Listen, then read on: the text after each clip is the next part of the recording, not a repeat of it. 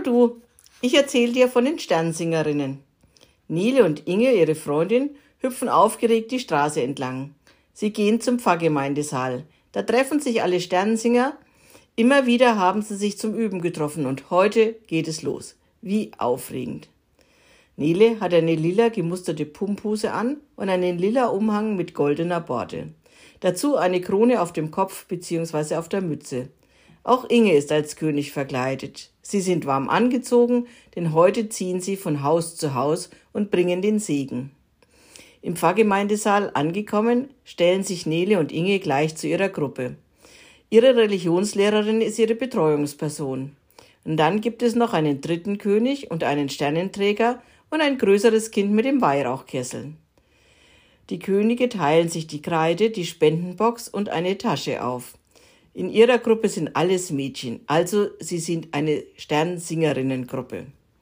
Zunächst ist Aussendungsgottesdienst. Alle fünf Sternsingergruppen sitzen in den ersten Reihen in der Kirche und werden dann mit dem Segen und dem duftenden Weihrauch losgeschickt.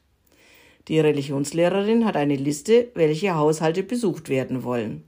Und dann ist es soweit. Sie stehen an der ersten Haustür. Das kleine Mädchen, das den Stern trägt, muss klingeln. So ist es ausgemacht. Die Sternsingerinnen stellen sich im Halbkreis auf, und als die Tür aufgemacht wurde, beginnen sie mit ihrem ersten Spruch. Der Stern führt uns her aus dem Morgenland, Gott unser Herr hat uns ausgesandt, den Segen zu bringen in jedes Haus, allen, die da gehen, ein und aus. Dann übergibt die Religionslehrerin ein Infoblatt, für welche Aktion die Sternsinger dieses Jahr Geld sammeln. Alle wissen genau Bescheid darüber. Kinder stärken, Kinder schützen in Indonesien und weltweit.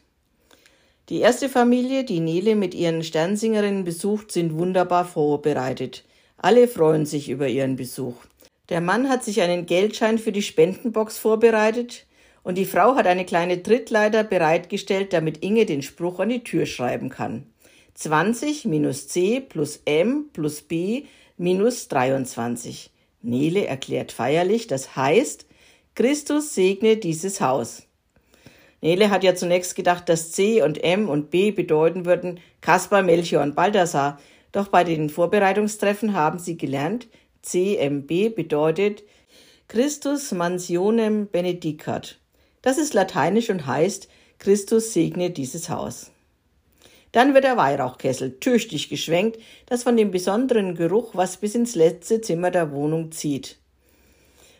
Mit ihrem Abschlussvers wollen sie sich verabschieden, doch die Frau sagt, stopp, stopp, wartet mal einen Augenblick, da habe ich ja was ganz vergessen. Für euch und eure Sammeltasche habe ich doch noch was. Schnell schlüpft sie in eine Zimmertür und kommt mit einer Tafel Schokolade zurück.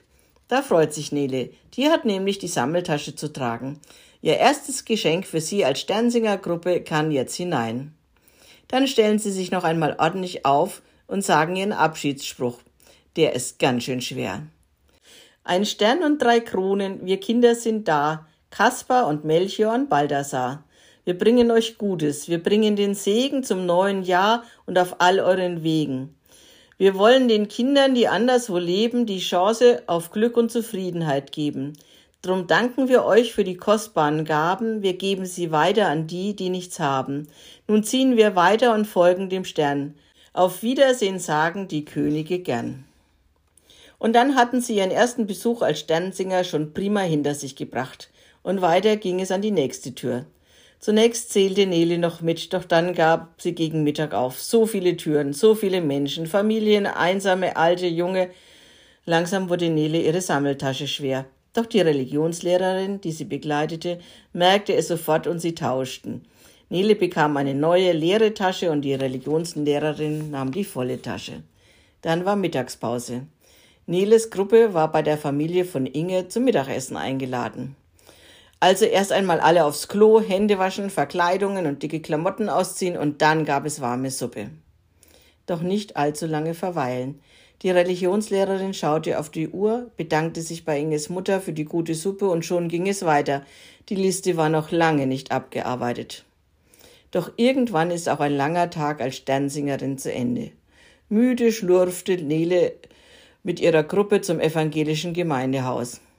Alle Sterne, Kronen, Kopfbedeckungen, Hosen, Gewänder, Umhänge wurden ordentlich wieder abgegeben. Und dann gab es Pizza für alle, und die Sammeltaschen wurden ausgepackt und gerecht unter den Kindern verteilt. Die Religionslehrerin nahm die Spendenboxen an sich. Um 18 Uhr wurden alle, auch Nele, von ihren Eltern abgeholt. Nele hatte viel zu erzählen und war gleichzeitig furchtbar müde. Mitten im Satz schlief sie auf dem Sofa ein. Der Papa trug sie ins Bett, aber davon hat sie gar nichts mehr mitbekommen.